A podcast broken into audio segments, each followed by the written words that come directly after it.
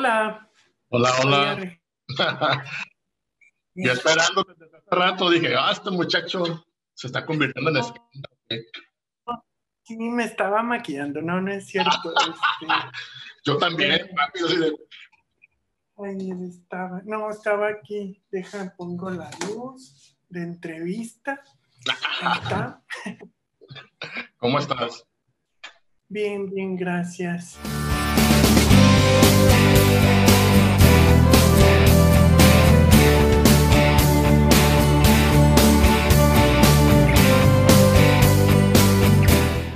Hola amigos, ¿cómo están? Bienvenidos a ¿Y por qué no? Hoy nos acompaña un artista en toda la extensión de la palabra. Es artista visual, cantante, actor, pintor, drag, ¿qué más, Fabio? No, no sé, no me alcanza la libreta para decir que tantas cosas hace. Cuéntanos. Sí, pues también soy profesor, eso te faltó. Ah, también soy, soy profesor de, de artes, eh, profesor también de, híjole, de maquillaje y caracterización y bueno, desde allá, desde Mazatlán, mi, mi tierra natal, pues desde entonces daba clases en la Universidad de Durango y algunas otras y acá trabajo para UVM y para Unitec, Universidades de Diseño y Animación. Entonces, pues también ahí andamos en todo. Todo. Ahora sí que eres un artista multifuncional, multifacético. Sí, se me da el multitasking, entonces, eh, pues es que creo que eh, tienes a veces que como que apuntar a muchas direcciones para ver pues por cuál te vas, ¿no? Entonces, en ese sentido sí se me ha dado la oportunidad de trabajar en varias áreas, entonces pues y afortunadamente en varias de ellas ejerzo desde hace mucho tiempo y, pues gracias a Dios ahí andamos. Oye, ¿y la pandemia no te ha parado? Tú sigues haciendo cosas. Mira, eh, por la parte de, las, de, la, de lo escénico, que bueno, este, el teatro y la caracterización drag, eh, en cuanto a esto de, de, hacerlo en vivo, pues se tuvo que detener, ¿no? Eso sí. Pero pues también tuve que adaptarme y, emprendí pues proyectos de caracterización online, o sea, dar clases de maquillaje, transmisiones en vivo también y, y en la, pues también en la, en la docencia, todo es online ahorita. Sí, eso, por esa parte sí, pero pues híjole, la verdad es que no, no he parado o sea, no, he parado, de hecho es hasta más, me pidieron más clases online, más, este, más trabajo en general. Gracias a Dios, a mí la pandemia solo me cambió las circunstancias, ¿no? No me, no me detuvo en nada, solo cambiaron las direcciones y las maneras, pero básicamente sigo haciendo lo mismo que ya hacía, pero pues ahora frente a cámaras, ¿no? Como ahorita. Como ahorita. Oye, Fabio, remontémonos un poquito por allá, por, por aquellos años, no vamos a decir cuál, pero cuando estabas aquí en Mazatlán, eh, ¿tuviste la suerte, por así decirlo, de estar rodeado de arte o tú, llega, tú un día dijiste, voy a hacer esta cosa y, y no me importa lo que digan los demás, las voy, a, las voy a hacer y por qué no? ¿Cómo fue? ¿Cómo era el niño Fabio de niño? Mira, la verdad es que, pues, Toda mi vida he dibujado. Eso sí es algo que ha sido una constante. De hecho, yo considero el dibujo mi primer amor. Es el, eh, en realidad, algo que yo sin eso no puedo, de verdad, no podría vivir sin dibujar. Entonces, eh, pues toda la parte de las épocas de la primaria y la secundaria, pues estudié en la en la secundaria dibujo técnico, como que era la, mm, opción más cercana a lo que yo quería hacer. Este, pero en la primaria yo dibujaba para mis compañeros y les sacaba fotocopias y los vendía. Este, sí, sí, dibujaba que me aprendía los personajes de la época, ¿no? Massinger Z y los Thundercats y yo los me los aprendía, los dibujaba y les sacaba copias y se los vendía. Era mi mi comercio informal, ¿no? Entonces, pero funcionaba bastante, este, sí era padre, la gente le, siempre le llamó la atención que me, me gustara mucho dibujar. Eh, te, me refiero a esto porque ya en la, eh, cuando yo inicié la preparatoria, mi papá conoció a un artista visual eh, que, bueno, vivió en Mazatlán, Carlos Bueno, ¿sí? El artista de los, en blanco y negro y tinta, un gran dibujante. Y él fue mi primer maestro, yo tenía como 14 años y mi papá fue la persona que se dio la oportunidad, así como dijo, mi hijo no deja de dibujar, está, está todo el tiempo haciendo eso. No me da broncas porque aparte siempre me gustó la escuela, la verdad. Este, me gustaba la escuela. Entonces no daba broncas, pero sí era mucho mi interés por eh, dibujar. Pasé mi época de deportes, no más atlecos, el béisbol. La verdad es que sí, pero, eh, pero no, la verdad es que el, el, arte y el dibujo era lo que yo quería hacer. Entonces, em, mi papá, te digo, fue el que me, me, llevó con Carlos Bueno, fue mi primer maestro y él eh, pues me enseñó, me, yo solo dibujaba caricaturas, era mi, mi, mi, todo, las caricaturas, pero pues con Carlos, con Carlos Bueno aprendí del arte, ¿no? Él me puso a dibujar ya cuestiones de los griegos, la pintura clásica, me puso a dibujar mis manos, mi rostro, plantas, etc. Entonces, de alguna manera ya de ahí empezó el asunto de prepararme en el arte con él y después ya en la universidad pues me tocó este ser la primera generación de diseñadores gráficos en Mazatlán, en la extinta Unitecin, pero sí, fui la, sí fue la primera generación de diseñadores formados en Mazatlán. Este, entonces, pues ahí ya empecé como que ya a situarme, a dedicarme a la ilustración. Eh, también entré a dibujar a periódicos, dibujaba para Jumapam. Este, eh, pues bueno, de ahí empezó y a la par, después de que terminé diseño, me metí al Centro Municipal de Artes. Y, ahí en, el Centro Municipal de Artes estudiaba teatro y estudiaba escultura.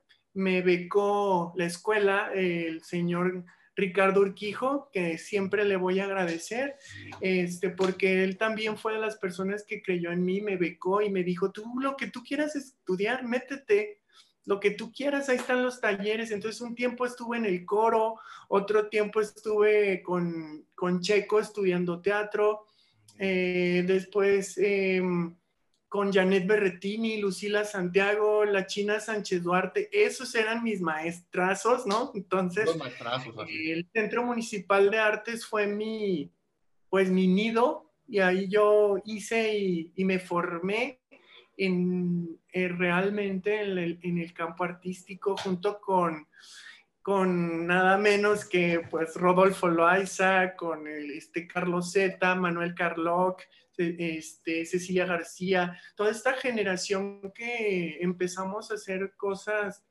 hasta lo urbano, en el diseño y la pintura, pues, eh, pues me tocó ser parte de ella, de, de esa generación y de formarme en estas escuelas que pues, híjole, no era poquita cosa, teníamos maestros como Lucila de acá de la Academia de San Carlos trabajando en Mazatlán, Janet Berretini, que es de las maestras más exigentes y más queridas que he tenido. Entonces, este, pues básicamente esa fue mi formación hasta que me vine acá al DF hace muchos años este, para estudiar teatro. Acá me formé en teatro, también teatro musical y y también pues acá me he estado formando en toda la parte de caracterización, eh, efectos especiales, toda esta parte ya la hice acá y pues afortunadamente pues he podido a la par de estudiarlo, ejercerlo, ¿no? Y pues esa es la historia,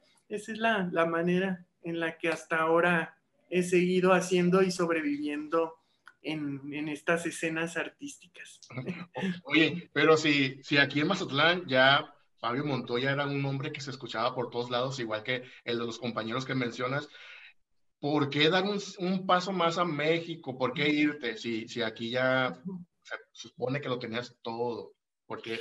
pues mira, eh, la verdad, la verdad es que creo que son impulsos, ¿no? De juventud, ¿sí? Eh, que afortunadamente me dieron resultado y, que agradezco muchísimo a mi familia, a Dios, a la vida, porque estos impulsos eh, me, me, me, dieron buen, ah, buena, un buen recibimiento. O sea, yo ya que lo pienso, venirme a la Ciudad de México, eh, la verdad es que yo, yo, bueno, yo no solo viví en Mazatlán, parte de mi infancia viví en Guadalajara, viví en Guanajuato, y entonces como que siempre era el asunto de que estaba Mazatlán, pero yo podía moverme a otros lugares.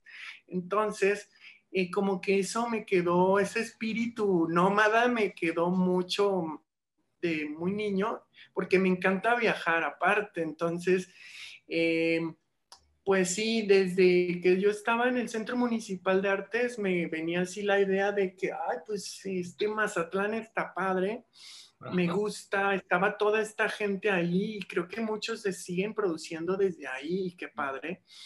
Pero, eh, pero sí era un asunto de, de, ganas de buscar otros entornos, porque sí me he dado cuenta que básicamente yo hago lo mismo que hacía en Mazatlán, teatro, este, teatro, la parte de ser profesor, yo ya era profesor también de Casa Pacífica, eh, aparte la escuela de niños, este, eh, y de las universidades que también te dije, pero pues no, era un asunto como que quiero más, quiero conocer otro mundo, otras personas, otras, eh, pues como que le hice mucho caso a este instinto y pues me vine, me vine para acá, me salió un trabajo con un editorial y dije yo, pues bueno, me, me vine, o sea, fue así, no, no fue tanto, ni la pensé tanto, la verdad, pero dije, pues un trabajo en otra ciudad, a mí la idea es que yo saliera de Mazatlán y no fue por el asunto de que mucha gente dice de que no, se me acabó el mundo en Mazatlán y todo eso, no, yo la verdad es que tenía bastantes oportunidades, este, tenía un nombre, pero pues no, quería que otra cuestión, otra, otro entorno, otra vida y pues me funcionó también. Entonces, lo que yo sí siempre me decía era, pues siempre está Mazatlán donde ya soy apoyado, ¿no? Entonces, si me voy y busco otros horizontes y no me funciona, pues me regreso a Mazatlán donde también ahí tengo mucho, mucho, mucho gente, amigos, familia, entonces, pues yo decía, pues, ¿qué tengo que perder más que intentarlo? Entonces, pues lo hice así, lo pensé y pues ya, el próximo, mes, próximo mes cumplo 13 años acá. ya. Entonces, pues, eh, yo creo que la parte, eso sí, del drag, creo que eso no sé si lo hubiera podido hacer en Mazatlán porque no hay tanto público, ¿no? Este, no de la manera que lo, que lo he hecho acá con proyectos internacionales de drag.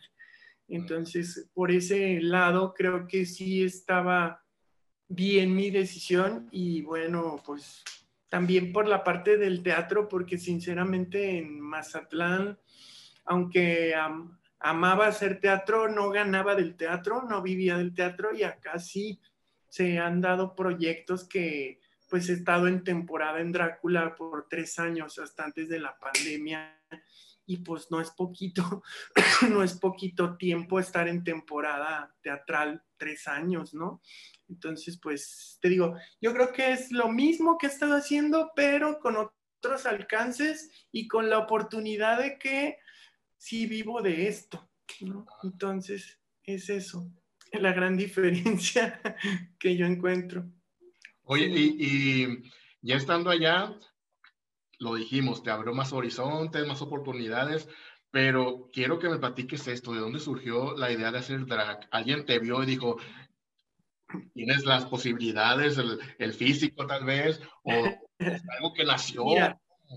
Fue curioso, porque antes de hacer como tal drag, pues yo hacía teatro y en Mazatlán inicié haciendo cosplay. La caracterización, las caracterizaciones de personajes de caricaturas y de todo esto. Yo empecé en Mazatlán en las primeras convenciones que se hacían, que ahora son grandísimas, pero sí yo estuve en las, en las del CCP, ¿no? La Copa del Cosplay del Pacífico. Yo fui jurado de esas y me tocó de alguna manera ya andar en el relajo. Y eh, una vez hice un cosplay de Scar, del Rey León. Y ya ves que Scar es como muy refinado, muy este, tiene un carácter como muy cercano a lo drag.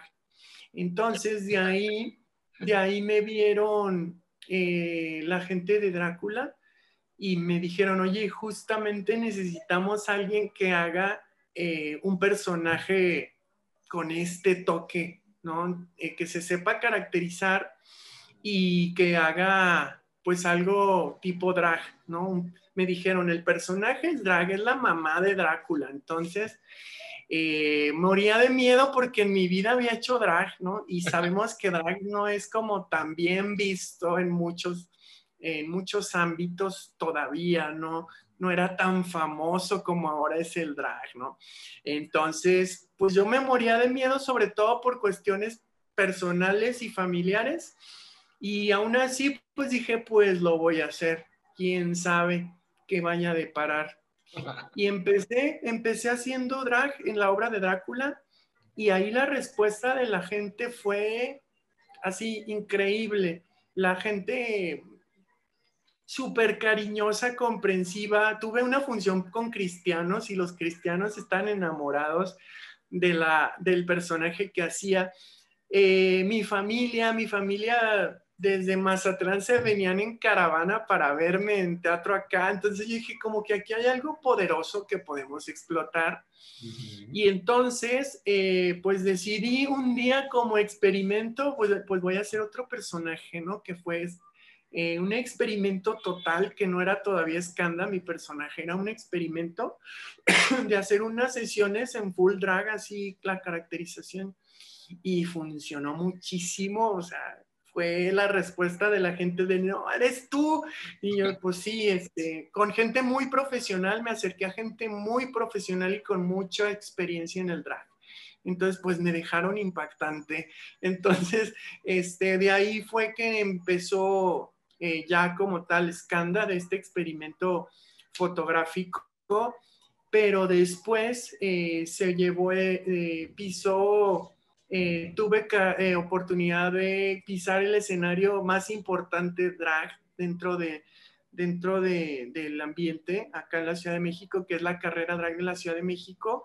Me tocó presentarme ahí y de ahí me vieron la gente de Vermex y me contrataron, o sea, fue así como que una cadenita de cosas. O sea, mi primer presentación en drag me vio gente como con mucho auge y posibilidades de apoyarme y pues de ahí me seguí hasta antes de la pandemia, entonces este pues así ha sido creciendo y el drag me ha permitido pues estar en escenarios como el Teatro de la Ciudad, que era mi sueño como actor. Este, pisar ese escenario y ya lo hice una vez en Dragatitlán. El Teatro Metropolitan también ya me tocó pisarlo este, y estar, por ejemplo, en la Drag, DragCon en, en, Nueva York. Este, el drag me ha abierto muchas posibilidades y me ha dado la oportunidad de trabajar pues con gente como, pues creo que la más draga es también otro de los grandes movimientos dentro del drag y pues también he trabajado con ellos en la parte de ilustración. Entonces pues para mí se abrió, se abrió una gran posibilidad que, que ahora que lo pienso, si me hubiera dado mucho miedo, eh, eh, si le hubiera hecho caso al miedo, pues creo que no, no haría nada de lo que ahora es tan importante para mí hacer. Oye, ya está en películas, ya salió escándalo ¿no? Exacto, ah, sí, también. en, cine, en el tamaño, eh, no, eh, ah, Loca por el trabajo, sí, en Loca por el trabajo, ahí me tocó una escenita con las protagonistas, con Bárbara de Regil. Eh, fue una escena que grabamos casi por tres horas, pero salgo un minuto. Pero bueno, un minuto, pero también ya estuve en la serie Narcos de Netflix, gracias a eso. También como este, escándalo. Sí, como Escanda, ajá. Sale ahí también una, una pasadita, pero en la segunda temporada, primer capítulo, ahí entre el, eh, que el cochiloco y con este, ahí está, Escanda. De hecho, cuando, ajá, ahí cuando, de hecho, cuando, cuando estamos grabando las series, la gente de dirección se enteró que yo era, que yo era sinaloense. Y le dije, no, pues ahí donde lo ven, este, esta güera, porque iba en güera, ah, este, sinaloense y baila banda, no hombre, pues este, había banda en, en, la grabación y yo aparte dándoles, dándoles consejos a, a, a, a los, pues los, los, actores, ¿no? Que, que interpretaban a los narcos de Mazatlán, que los Arellano, y todo eso pues era mi mero mole, ¿no?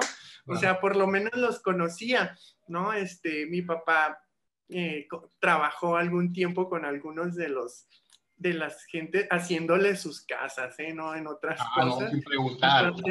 Este, entonces, sí me tocó de alguna manera estar en eso y pues nombre me, les encantó Skanda que era sinaloense y en la y conocía de esto pues este sí te digo ya ya ya han sido tres proyectos en los que he tenido oportunidad de cine y de series estar en drag y pues te digo, para mí, pues no, no, yo no me limito. Si hay, si hay proyecto de teatro, también he estado en temporadas de Rent, de otros proyectos. Y de hecho la gente se sorprende porque no sabe que, o sea, eso sí, Skanda me ha llevado a tener muchísimo más público, pero no saben que, que, detrás de la drag hay un, hay un actor. ¿no? Y la gente que me conoce por drag y que va por pura curiosidad a verme a teatro a, hacer personajes masculinos también se sorprende, ¿no? Así de que, órale, este, sí te creo, sí te creo, y sí cantas, y sí bailas, o sea, y pues, pues sí.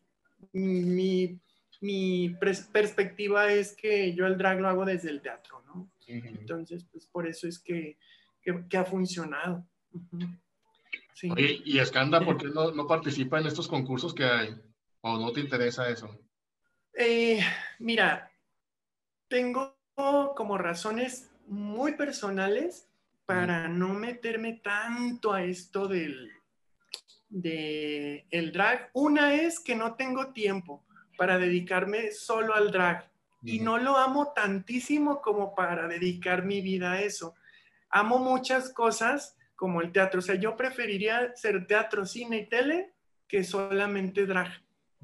Y aparte, si tú le, o sea, el tiempo que me consume el teatro y el tiempo que me consume mi carrera como artista visual, creo que prefiero esta libertad porque el drag es muy exigente, ¿no? Entonces, y muy caro.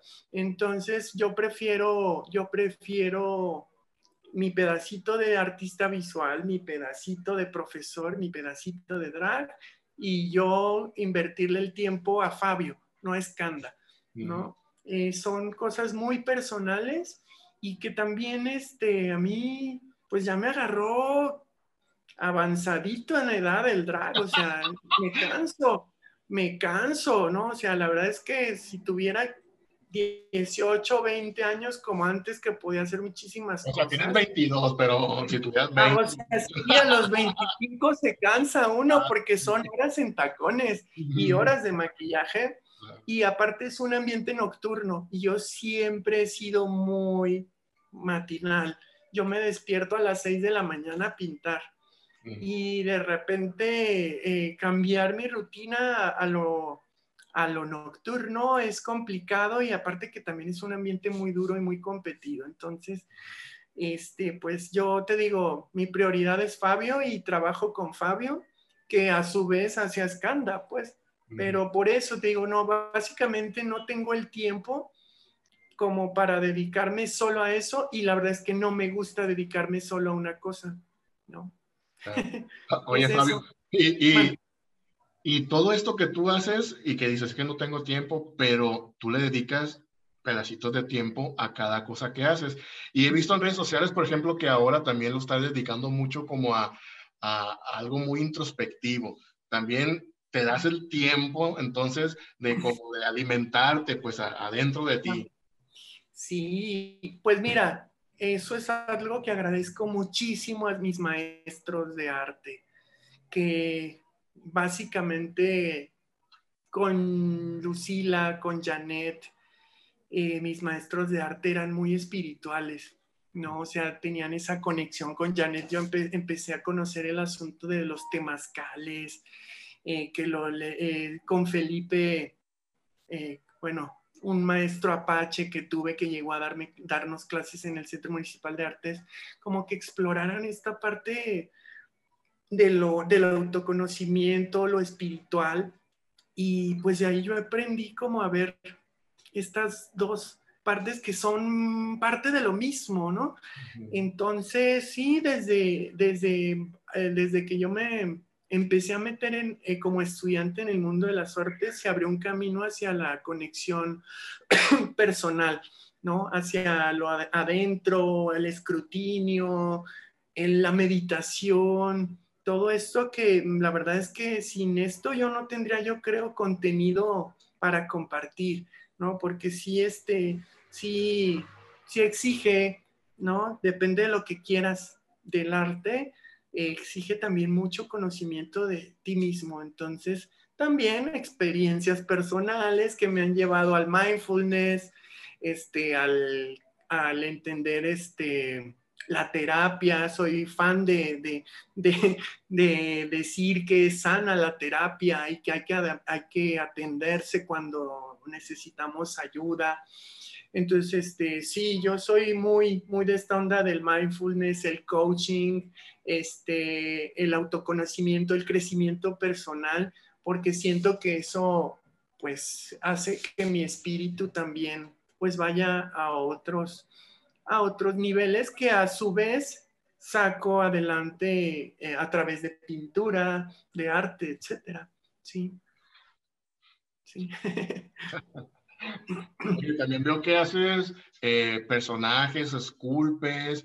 Eh, ¿Cuándo tienes tiempo para, no sé, para, pues la Pues mira, sí, sobre todo en las, en las mañanas, es que sí te digo, me levanto muy temprano. O sea, eh, para mí ya a las 7 de la mañana y desde chiquito mi, mi papá era muy de, son las 8 de la mañana y tú estás dormido y no, no, es, no, es este, no es sano, hay que ser productivos, ¿no? Entonces viene desde la educación desde muy chiquito. O sea, yo nunca tuve problemas para madrugar ni nada, ni tampoco este, el asunto de, de, de batallar con los horarios, no, siempre es como muy desde la mañana. Entonces, pues eh, tengo más tiempo, ¿no? La mañana normalmente mi rutina es que tengo proyectos eh, y les dedico cierta parte del día, ¿no? Sobre todo ahora en la pandemia me ha dado como mucha claridad de distribuir correctamente mis tiempos, ¿no? Entonces, sí, me levanto en la mañana y estoy este, meditando, pintando a la vez, pensando, pongo audios en la computadora, me encanta escuchar a Enrique Corbera, a Shigabán, a, este, a, a Covadonga Pérez. Entonces, sí, diario tengo como un audio y un, yo le llamo un maestro, ¿no? Un consejero a quien escuchar. Entonces, pues estoy pintando y estoy meditando. Luego, de repente, bueno, ya empiezan las clases, ¿no? Ya como de 9 a, de 9 a, a 11, pues tendré una clase o dos este, ya a mediodía que me pongo a, a, a, comer, ¿no? Porque también pues tengo que comer. Claro. la, hora, la, hora de la, la hora de la comida y de ahí, este, pues después descanso un poquito y ya a las tres y media, cuatro ya estoy en los proyectos de ilustración en la computadora dándole a eso si se me interfiere ahí una clase, pues la daré, si no, me sigo trabajando en todo esto. Y, y, al otro día, por ejemplo, cambio un poquito mi rutina. Luego, en lugar de empezar dibujando, pintando, empiezo esculpiendo. ¿no? Mm. Entonces, este, voy campechaneando, o sea, los proyectos según la prioridad y la, y la dificultad. También, por ejemplo, administro muy bien el asunto de que me levanto temprano, le doy a la escultura, en lo que se seca la escultura estoy pintando. Así, o sea, trato de como de que simultáneo estar en varios, varios proyectos, sí, pero aquí la, la, siempre me han dicho, ¿cómo es que haces tantas cosas al mismo tiempo?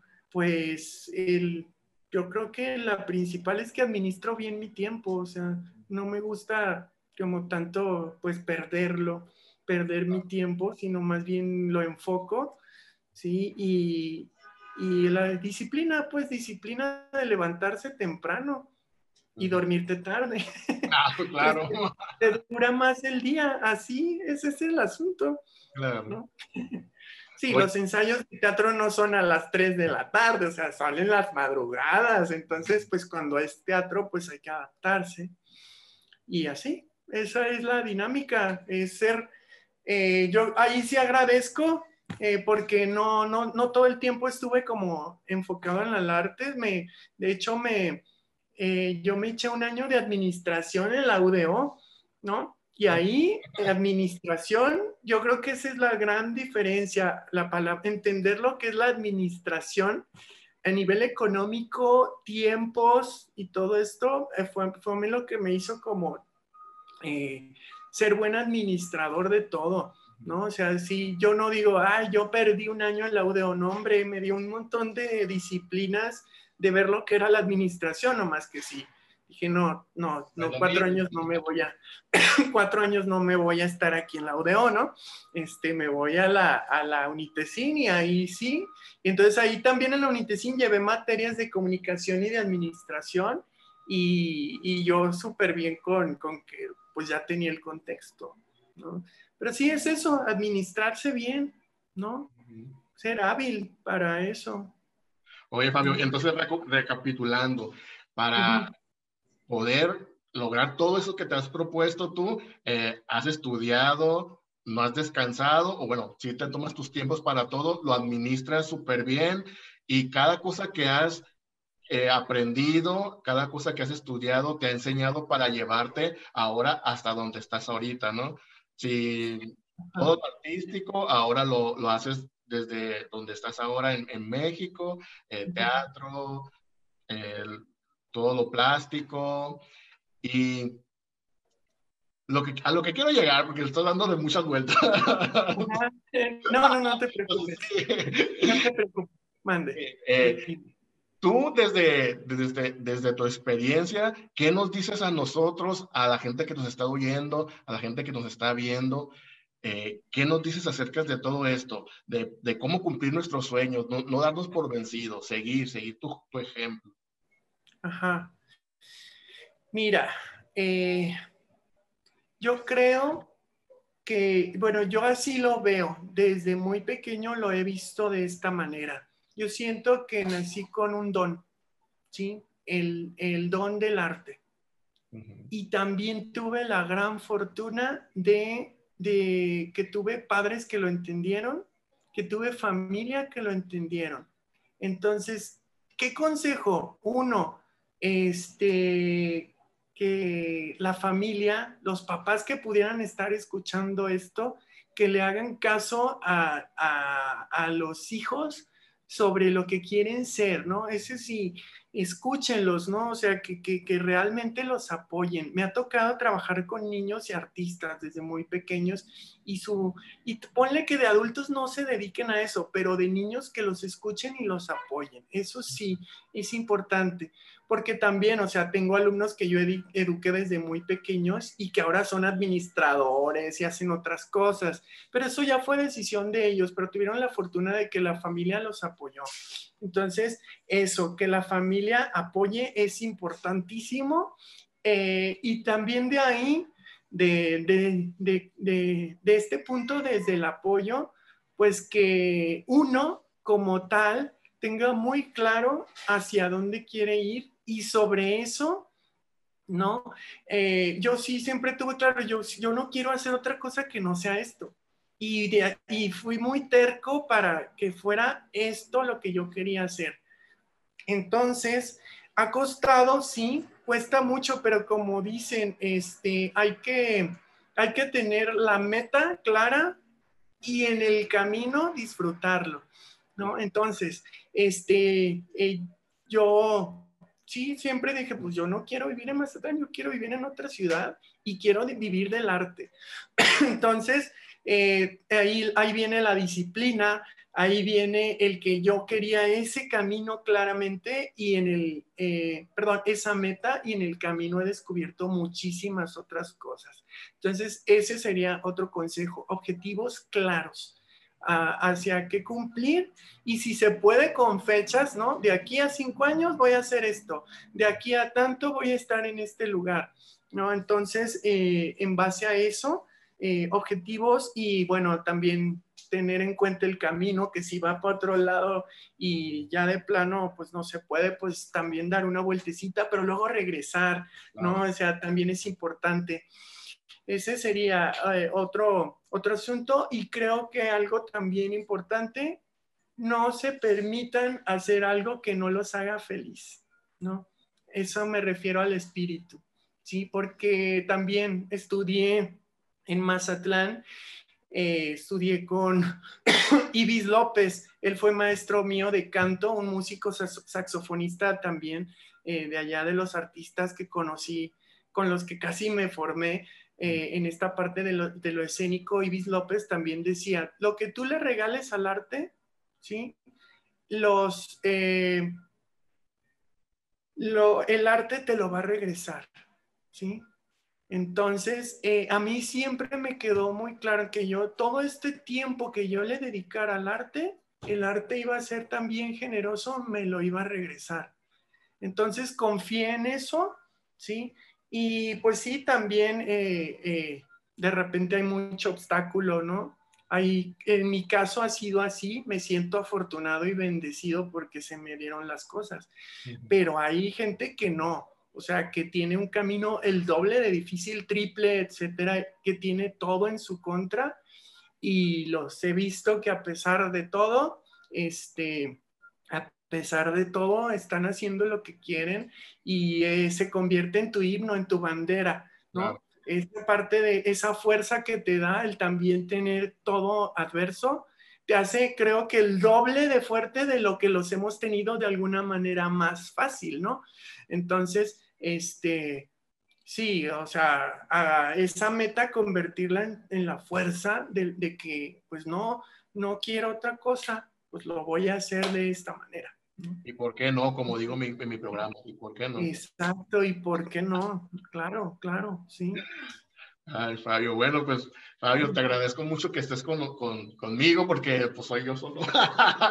te agradezco que estés y con, ay, con el público que nos está viendo, nos está escuchando. Sí. Eh, muchas gracias por aceptar la invitación, primero que nada, porque ya sabemos que estás muy ocupado.